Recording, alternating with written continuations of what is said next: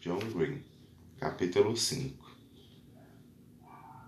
Duas horas depois de terem desistido de ver o maior crucifixo de madeira do mundo, Hassan tocou de novo no assunto. Você já sabia que o maior crucifixo de madeira do mundo ficava no Kentucky? Gritou a janela aberta, a mão esquerda balançando em ondas com a força do vento. Só descobri isso hoje, Colin respondeu. Mas sei que a maior igreja de madeira do mundo fica na Finlândia. Isso não é interessante, disse Hassan. Cada isso não é interessante de Hassan havia ajudado Colin a perceber o que as outras pessoas gostavam e o que não gostavam de ouvir. Colin nunca tivera essa percepção antes de Hassan, porque todo mundo ou fingia que estava interessado ou ignorava, ou então no caso das Catherines fingia e depois ignorava. Graças à lista compilada por Colin de coisas que não eram interessantes, entre muitos e muitos outros itens a seguir, definitivamente não são interessantes. O esfíncter da pupila, a mitose, a arquitetura barroca, piadas que terminavam com equações físicas, a monarquia britânica, a gramática russa e o papel significativo que o Sal desempenhou na história da humanidade. Ele conseguia manter diálogos razoavelmente normais. Depois de 300 quilômetros de uma parada para abastecer, tendo saído a salvo do Kentucky, eles estavam a meio caminho de Nashville e Memphis. O vento que entrava pelas janelas abertas havia secado o suor dos dois, sem chegar exatamente a refrescá-los, e Colin se perguntava como poderiam encontrar um lugar com ar-condicionado, quando reparou num letreiro pintado à mão acima de uma plantação de algodão, milho, soja ou algo do gênero. Identificar plantações não está entre os talentos de Colin. Saída 212. Visite o túmulo do arquiduque Francisco Ferdinando, o cadáver que deflagrou a Primeira Guerra Mundial. Isso simplesmente não parece plausível, Colin comentou baixinho. Só estou dizendo que deveríamos ir a algum lugar, Hassan falou sem dar ouvidos a ele. Quer dizer, eu gosto dessa interestadual, tanto quanto qualquer outra pessoa, mas se continuarmos seguindo para o sul, vai ficar cada vez mais quente, e eu já estou suando como uma prostituta dentro de uma igreja. Colin esfregou a mão no pescoço dolorido, pensando que de jeito nenhum passaria outra noite no carro se sentindo no carro se tinha dinheiro suficiente para pagar um quarto de hotel. Você viu aquela placa? Ele perguntou. Que placa?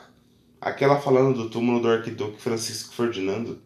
Desviando completamente os olhos da estrada, Hassan virou-se para Colin. Abriu um amplo sorriso e deu um soquinho no ombro do amigo. Excelente, excelente. E de qualquer forma, é hora do almoço. Assim que Colin saltou do carro no estacionamento da lanchonete Hardys na saída 212, no condado de Carver, Tennessee, ligou para a mãe. Oi, estamos no Tennessee. E como você está se sentindo agora, querido?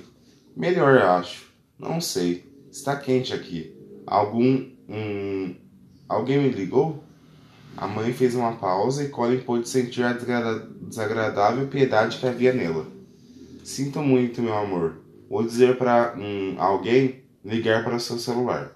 Obrigado, mãe. Preciso ir agora. Vou almoçar no Hardes. Parece uma boa ideia. Não se esqueça do cinto de segurança. Amo você. Eu também. Após um implacável, implacavelmente gorduroso Monster Chick Burger na lanchonete vazia, Colin perguntou para a mulher do caixa registradora, cujo corpo parecia ter sofrido os efeitos da ingestão de uma quantidade talvez grande demais de refeições no local de trabalho, como chegar ao túmulo do Francisco Ferdinando? Quem? Ela perguntou. O arquiduque, Francisco Ferdinando. A mulher, a mulher ficou olhando para ele sem esboçar qualquer reação, por um instante. Mas então seus olhos se arregalaram. Ah, vocês estão procurando good shot. Garoto, você está indo para a roça, hein? Good shot? É bem o que você precisa fazer agora é sair do estacionamento e virar à direita. Quer dizer, saindo da autoestrada. E aí, uns 3 quilômetros daqui, a rua vai fazer um T. Tem um, um, um posto de gasolina Citigo, abandonado por lá. Você pega a direita naquela rua e aí você vai dirigir um tempão sem ver nada. De um lado nem de outro. Por uns 15 ou 20 quilômetros. Você vai subir um pedacinho de uma colina e aí chega em Good Shot. Good Shot? Good Shot, Tennessee. Foi pra lá que levaram o Arquiduque. Então eu pego a direita e depois viro a direita de novo. Isso aí. Espero que vocês se divirtam por lá, viu? Good shot, tio baixinho. Tá, obrigado. Parecia que a tal estrada de 15 a 20 km tinha ficado bem no epicentro de um terremoto e depois nunca mais foi assaltada. Colin dirigia com cuidado, mas ainda assim os amortecedores gastos do rabecão rangiam e gemiam nos intermináveis buracos e ondulações do, do asfalto. Talvez a gente não precise ver o Arquiduque, disse Hassan. Essa é uma viagem de carro, é uma aventura. Colin respondeu imitando. Você acha que os moradores de Gutshot, Tennessee, já viram um árabe de carne e osso na frente deles? Ah, não seja tão paranoico. Ou então, por falar nisso, acha que já viram alguém assim como você, com esse cabelo cacheado tipo judeu afro? Colin ponderou sobre aquilo por um momento, e então disse: Ah, bem, a mulher do Hards foi legal com a gente. Tá, mas a moça do Hards chamou o Goodshot de roça. Hassan argumentou imitando o sotaque da mulher. Quer dizer, se o Hards é urbano, não sei se quero ver o que é rural. Hassan continuou com sua diatribe e Colin sorriu e deu risada, risadinhas nas horas certas, mas simplesmente continuou dirigindo. Calculando a probabilidade de o arquiduque que havia morrido em Sarajevo, Sarajevo, mais de 90 anos antes e que havia surgido do nada na cabeça de Colin na noite anterior, acabar entre ele e qualquer fosse lugar para onde estava indo. Aquilo era irracional e Cole odiava pensar irracionalmente, mas não pôde evitar cogitar-se o fato de estar na presença do arquiduque talvez pudesse lhe revelar algo a respeito de seu pedaço perdido. Mas Colin sabia que o universo não conspirava para colocar uma pessoa em um local em vez de em um outro. E pensou em Demócrito. Em todo lugar, o homem culpa a natureza e o destino, embora seu destino seja nada mais que o eco do seu caráter e suas paixões seus erros e suas fraquezas. Em grego, para os curiosos, então não foi uma obra do destino, mas sim o caráter e as paixões de Colin Singleton, seus erros e suas fraquezas, que o levaram a Goodshot, Tennessee. População: 864. Como se podia ler na placa à beira da estrada. Num primeiro momento, Goodshot se pareceu com tudo o que veio antes dela. A única diferença era a estrada mais bem asfaltada dos dois lados do rabetão, rabecão, campos de abóbora, plantas luminosas verde, luminosamente verdes, que se estendiam num cinza infinito, interrompidas apenas por um eventual passo de cavalos, um celeiro ou grupos isolados de árvores. Depois de algum tempo, Colin viu à sua frente, na beira da estrada, uma construção de dois andares feita de tijolos de cimento, pintados um de cor-de-rosa pavoroso pintadas de um cor-de-rosa pavoroso. Acho que Gutshot é aqui, ele disse, balançando a cabeça na direção do prédio. Ao lado, uma placa pintada à mão dizia: Reino de Gutshot, local de descanso eterno do arquiduque Francisco Ferdinando. Cerveja gelada, refrigerante, iscas. Colin manobrou o carro para entrar no estacionamento de cascalho da loja. Enquanto soltava o cinto de segurança, falou para Hassan. Só queria saber se eles guardam o arquiduque com refrigerante ou com a isca. A, gar a gargalhada sonora de Hassan ecoou pelo carro. Merda! Colin fez uma piadinha. Esse lugar é mágico para você. Só é uma pena o jeito como vamos morrer aqui. Tipo, falando sério, um árabe e um meio judeu entra, entra, entram numa loja no Tennessee. É o começo de uma piada e no final vai ter a palavra sodomia. Mesmo assim, Colin ouvira Hassan atrás dele arrastando os pés pelo cascalho do estacionamento. Os dois passaram por uma porta de tela e entraram na mercearia Gutshot. De trás do balcão, uma garota de nariz longilíneo e empinado e olhos castanhos que deviam ser do tamanho de alguns planetas menores, levantou o olhar de um exemplar de revista Celebrity Live e disse: Como vocês estão? Bem, e você? Hassan perguntou enquanto Colin ponderava se em toda a história da humanidade alguma alma que valesse a pena teria lido um exemplar sequer da Celebrity Live. Traduzindo isso, vem diagramaticamente, Colin teria argumentado que o mundo é dividido assim. Pessoas Interessantes e Pessoas Celebrity Live. Tô bem, disse a garota. Eles ficaram explorando a loja por um tempo, andando pelo piso empoeirado de madeira envernizada, fingindo estar escolhendo entre os vários pacotes de biscoitos salgados, as bebidas e os peixinhos nadando em tanques de iscas. Meio agachado atrás de uma prateleira de sacos de batatas fritas, que ia até a altura do peito, Colin puxou a camisa de malha de Hassan, colocou a mão em forma de concha no ouvido do amigo e sussurrou: Fale com ela. Só que na verdade Colin não sussurrou, porque nunca dominara a arte de sussurrar. Ele meio que falou num tom de voz ligeiramente mais baixo, bem no tímpano de Hassan. Hassan se encolheu e balançou a cabeça negativamente. Qual é a superfície total em quilômetros quadrados do estado do Kansas? Ele sussurrou. Hum, uns 211.800. Por quê? Nada. É que eu acho interessante o fato de você saber isso, mas não conseguir encontrar um jeito de falar sem usar as cordas vocais. Colin começou a explicar que até mesmo um sussurro envolve a utilização das cordas vocais, mas Hassan re só revirou os olhos. Então levou a mão até o rosto e mordiscou a almofada do polegar, enquanto olhava para Hassan, esperançoso. Mas o amigo já havia desviado sua atenção para os sacos de batata frita, e por isso acabou sobrando para Colin. Ele andou até o balcão e disse: Oi, nós estamos querendo saber a respeito do Arquiduque. A leitora da Celebrity Live abriu um sorriso. As bochechas salientes e o nariz longilíneo desapareceram. Ela possui o tipo de sorriso largo e matreiro que não lhe deixa opção senão acreditar. Só dava vontade de fazê-la feliz para poder continuar vendo aquele sorriso. Mas ele sumiu de repente. As visitas começam de hora em hora. Custam 11 dólares, dólares e, para ser sincera, não valem o ingresso. Ela respondeu num tom de voz monótono. Vamos pagar, Hassan disse, parecendo atrás de Colin de repente. O garoto precisa ver o arquiduque. E então Hassan inclinou o corpo para frente e fingiu sussurrar. Ele está à beira de um ataque de nervos.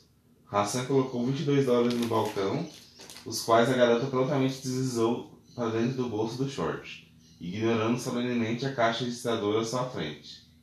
A menina soprou um cacho de cabelo castanho avermelhado da frente do rosto e suspirou. Tá quente lá fora? Ela comentou. Vai ser tipo uma, uma visita guiada? Colin perguntou. É, e para minha infelicidade eterna sou eu a guia turística. Ela saiu de trás do balcão, baixa, magra, o rosto mais interessante que bonito. Meu nome é Colin Singleton, ele disse para a guia turística barra caixa de mercearia. Lindsay Lee Wells, ela falou, estendendo a mão pequena, as unhas com esmalte cor-de-rosa cintilante e descascado. Ele apertou a mão dela, que então se virou para Hassan. Hassan Harbish, muçulmano sunita, não terrorista. Lindsay Lee Wells, metodista, também não. A garota sorriu de novo. Colin não estava pensando em nada além dele mesmo, da K-19 e do pedaço de sua barriga que fora tirado do lugar mas não havia como negar o sorriso dela.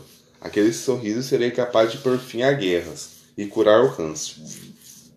Por um bom tempo, eles seguiram atravessando o terreno atrás da loja, com o mato na altura dos joelhos, o que causou irritação na pele sensível das panturrilhas expostas de Colin. Ele pensou em mencionar isso e perguntar se quem sabe não haveria algum trecho recém-aparado, pela qual pudesse andar, mas sabia que Hassan acharia que aquilo era Spinkleris, e então permaneceu calado, enquanto Capim lhe dava comichões. Ele pensou em Chicago, onde uma pessoa pode passar dias sem pisar uma vez sequer num trecho de terra de verdade. Aquele mundo perfeitamente assaltado o atraía, e Colin sentia falta dele quando seus pés pousavam nos desníveis de, da terra batida, que podiam fazê-lo torcer o tornozelo.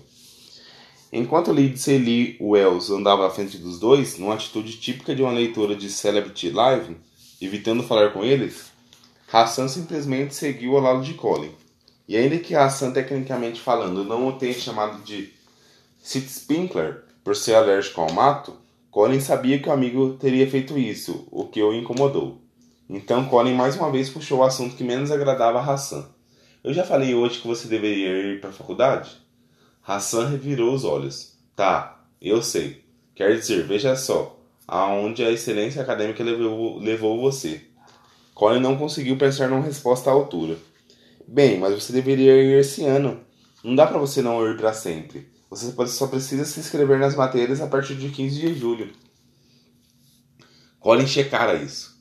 Na verdade, eu posso não ir para sempre. Sim, já disse antes e vou dizer de novo. Gosto de ficar coçando o saco, vendo TV e engordando. Esse é o grande trabalho da minha vida, Singleton.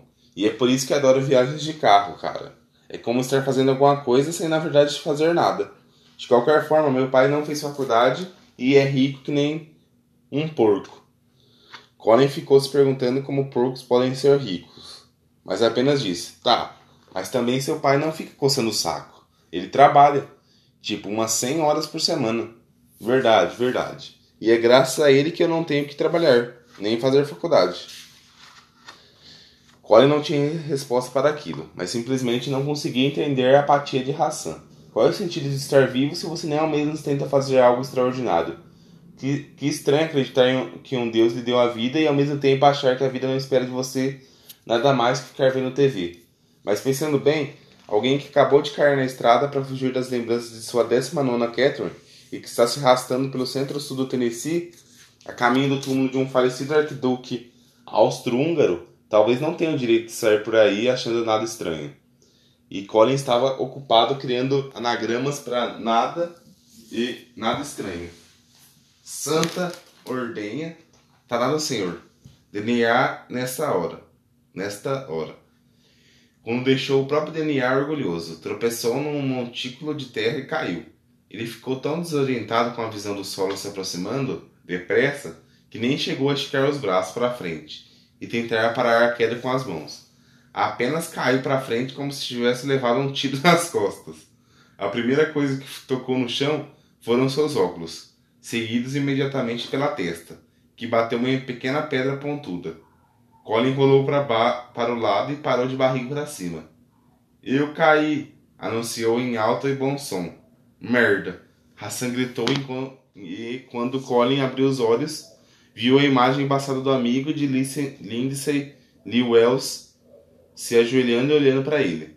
O perfume dela era forte e frutado, e Colin presumiu que se chamava Curve. Ele havia comprado um vidro desse para Catherine 17, mas ela não gostou da fragrância.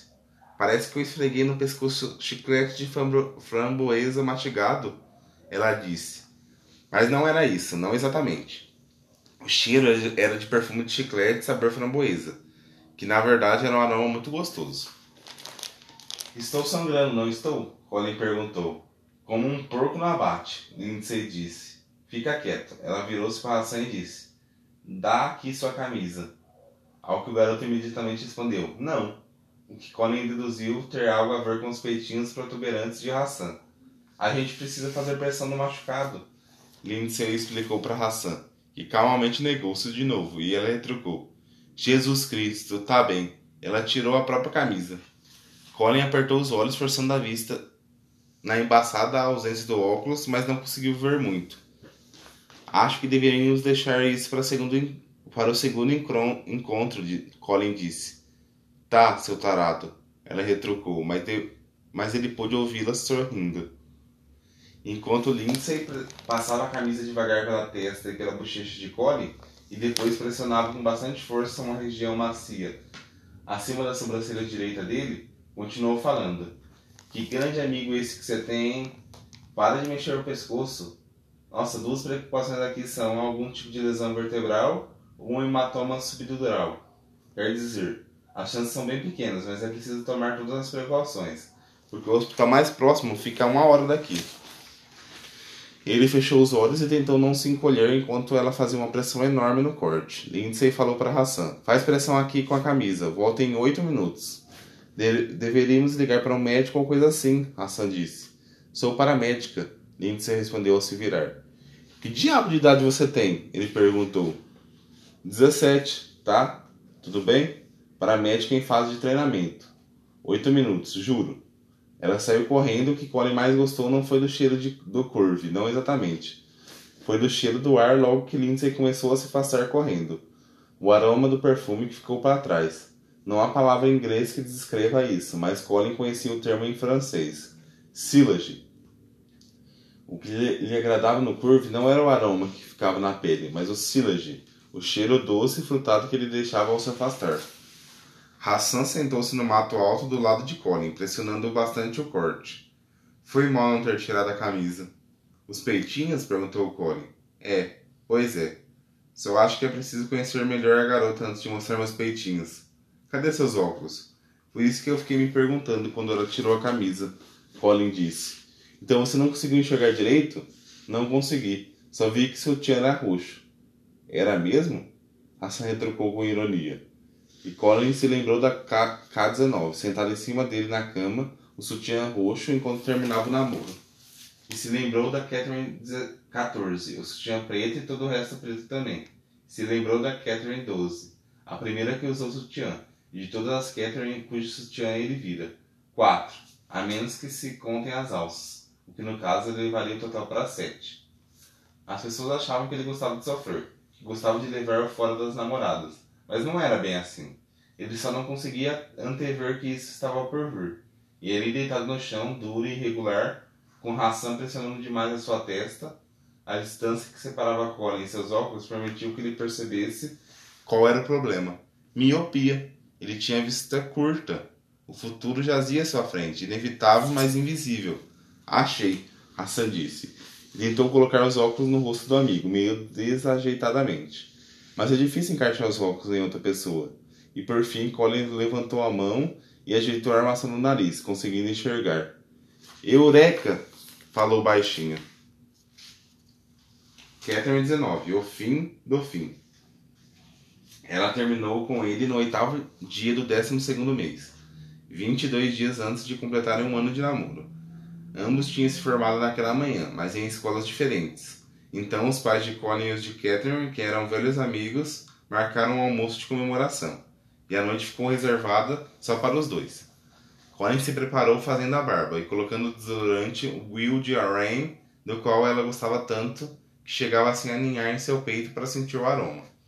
Ele a, ele a buscara no Rabicão de Satã e os dois seguiram na direção sul pela Avenida Lakeshore. As janelas abertas por onde podiam ouvir mais alto que o ronco do motor, o barulho das ondas do lago Michigan açoitando o litoral rochoso.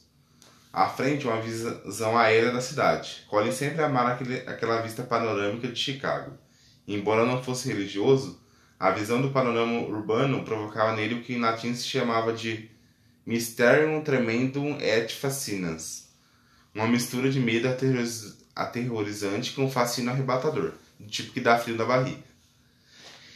Eles continuaram até o centro da cidade, um trajeto cheio de curvas à direita e à esquerda, passando em frente aos arranha-céus do centro comercial de Chicago e já estavam atrasados, porque Catherine sempre se atrasava para tudo.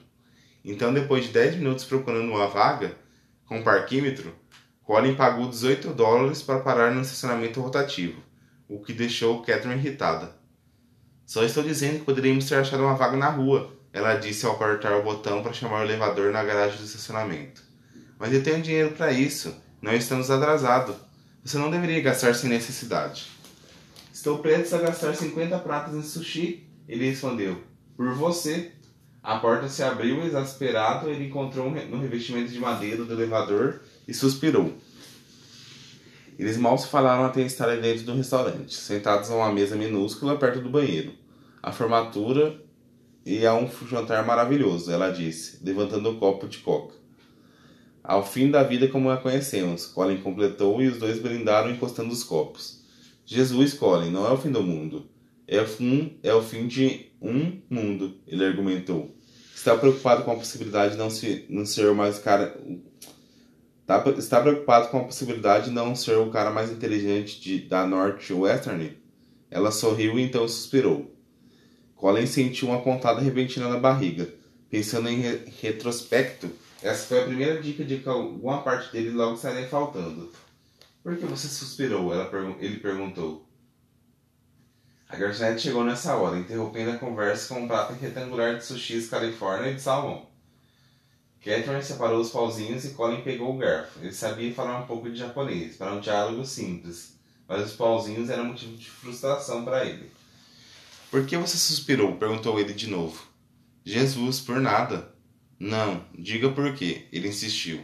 É que você, você fica o tempo todo se preocupando com o fato de deixar de ser prodígio, ou de levar fora de alguma namorada, ou com sei lá mais o que, e nunca nem por um segundo fica agradecido.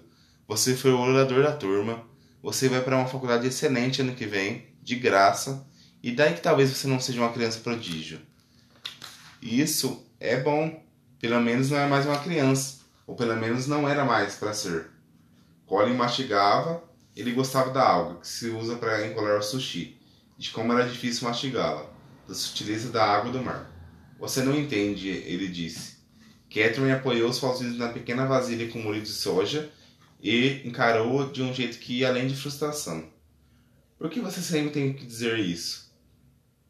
É verdade, ele falou simplesmente.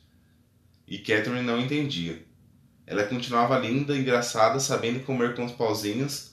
Ser prodígio era tudo que o Colin tinha, da mesma forma que um idioma tem suas palavras. No meio de todo esse vai e vem de perguntas e respostas, Colin tentava controlar o ímpeto de perguntar se ela ainda o amava porque a única coisa que Catherine odiava mais do que Colin dizendo que ela não entendia era Colin perguntando se ela ainda o amava. Ele tentou e tentou se controlar por sete segundos. Você ainda me ama? Aí, meu Deus, Colin, por favor, nós nos formamos, estamos felizes, comemore. Por quê? Está com medo de dizer? Eu te amo. Ela nunca mais, nenhuma vez sequer, diria essas palavras nessa ordem novamente. Dá para criar um anagrama para sushi? perguntou: sus? Ele respondeu imediatamente: Sus tem três letras, sushi tem cinco. Ela disse: Não. I, sus. O I e sus. Dá para fazer outros, mas eles não fazem sentidos, gramaticalmente falando. Ela sorriu. Às vezes você se cansa de tanto eu perguntar se dá para criar anagramas. Não, não, e nunca me canso de nada que você faz, disse. E aí ficou com vontade de pedir desculpas e de explicar que às vezes se sentia incompreendido, às vezes ficava preocupado quando os dois discutiam e ela ficava um tempo sem dizer que o amava, mas se conteve. Além do mais, eu gosto que Sushi essas. Cria uma história. Cria uma história num jogo que ela inventara no qual Colin informava os anagramas e Catherine inventava uma cena anagramática. Tá, ela disse. Tá, Aí um cara vai pescar no pier e pega uma carpa. E é claro que, que ela está toda cheia de pesticidas, esgoto e todas as porcarias nojentas do lago Michigan. Mas ele leva a carpa para casa mesmo assim, porque imagina que se fritá-la por tempo suficiente não vai ter problema. Ele limpa o peixe, corta em filés e aí o telefone toca. Então tudo fica na bancada da cozinha. Ele fala ao telefone por um tempo e quando volta vê que a irmã menor Susana está segurando um grande pedaço cru da carpa do lado do Michigan e está mastigando. Ela levanta os olhos para o irmão e diz: Sushi! E ele exclama: Isso! Eles riram. Ele nunca amou tanto quanto naquele momento. Mais tarde, depois que os dois entraram no apartamento na ponta dos pés e Colin subiu a escada para dizer à mãe que chegara em casa, deixando de fora a informação provavelmente relevante de que não estava sozinho, e depois que haviam pulado na cama no andar de baixo, e depois que ela tirara a camisa dele e ele a dela, e depois que se beijaram até os lábios deles ficarem dormentes e formigando, ela perguntou: Você está mesmo triste por se formar?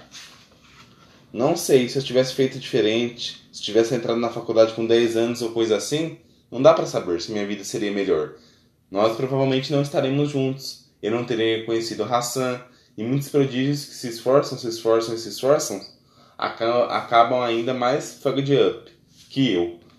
Mas outros acabam sendo um John Locke, filósofo e cientista político britânico que já sabia ler e escrever em latim e em grego numa idade em que o resto de nós não consegue nem amarrar os sapatos sozinhos. Ou um Mozart, ou sei lá mais quem mais, e as minhas chances de Mozartidade acabaram. Cole, você tem 17 anos, ela suspirou de novo. Ela, ela suspirava muito, mas não devia haver nada de errado. Por, porque a sensação de tê-la aninhada ao corpo dele era tão boa. Cabeça dela em seu ombro, sua mão afastando os cabelos loiros e macios da frente do rosto dela. Ele olhou para baixo e pôde ver a alça do sutiã roxo. mas é como a tartaruga e a lebre cá. Embora você já vá perceber que Colin ainda não entendeu direito do que exatamente se trata a história da tartaruga e da lebre, ele já havia deduzido que não era apenas sobre uma tartaruga e um coelho correndo, com certeza. Eu aprendo mais rápido que outras pessoas, mas elas continuam aprendendo. Meu ritmo diminui e agora elas estão me alcançando. Sei que tenho 17 anos, mas já passei do meu ápice. Ela riu. Sério? Existem estudos sobre essa merda? Os prodígios tendem a atingir seu ápice aos tipos 12 ou 13 anos? E o que foi que eu fiz? Eu venci um fugging de um programa de televisão um ano atrás, e essa é minha marca indelével na história da humanidade. Catherine se sentou olhando para ele. Colin pensou nos, nos outros suspiros dela, melhores e diferentes. Pensou no corpo dele roçando no dela, ela o encarou por um bom tempo. Aí mordeu o lábio inferior e disse: Colin, talvez o problema seja nós dois. Ai, merda, ele disse. E foi aí que tudo começou. O fim consistiu basicamente em sussurros dela e silêncio dele, porque Colin não sabia sussurrar, e os dois não queriam acordar os pais deles. Conseguiram não fazer barulho, em parte porque parecia que todo o ar havia sido tirado dele. Paradoxalmente, Colin sentia como se o término do namoro fosse a única coisa acontecendo em todo o planeta, escuro e silencioso, e ao mesmo tempo parecia que aquilo não estava acontecendo de fato. Ele sentiu sua atenção se desviar da conversa unilateral e sussurrada, e começou a se perguntar se talvez todas as coisas grandes, dolorosas e incompreensíveis seriam paradoxais. Ele era um homem à beira da morte orando para os cirurgiões que tentavam salvá-lo, a uma distância quase confortável da coisa em si, do que estava realmente acontecendo. Colin pensou no mantra dos fracotes apatetados. Paus e pedras podem quebrar meus ossos, mas palavras nunca vão me machucar. Que mentira deslavada! Aquilo ali e naquele instante era o verdadeiro ab abdominável homem das neves. Parecia que havia algo congelando em seu estômago. Eu te amo tanto e só quero que você me ame do mesmo jeito que eu te amo. Eu lhe disse, o mais baixo que conseguiu. Você não precisa de uma namorada, Colin. Você precisa de um robô que não diga nada além de eu te amo. E parecia que pedras e paus o estavam atingindo de dentro para fora. Era uma dor palpitante e depois aguda, logo abaixo da, taxa, da caixa torá, torácica. E foi aí que ele sentiu pela primeira vez é, que parte de suas vísceras lhe haviam sido arrancadas. Catherine tentou ir embora da forma mais rápida e indolor possível. Mas assim que declarou que precisava sair de qualquer jeito, pois tinha hora para chegar em casa, Colin começou a chorar. Ela segurou a cabeça dele encostada em sua clavícula. E mesmo se sentindo patético e ridículo, Colin não queria que aquilo acabasse, porque sabia que a ausência dela doeria mais que qualquer fim de namoro. Mas mas Catherine foi embora mesmo assim. E ele ficou sozinho no quarto tentando encontrar anagramas para meu pedaço perdido, na vã tentativa de pegar no sono.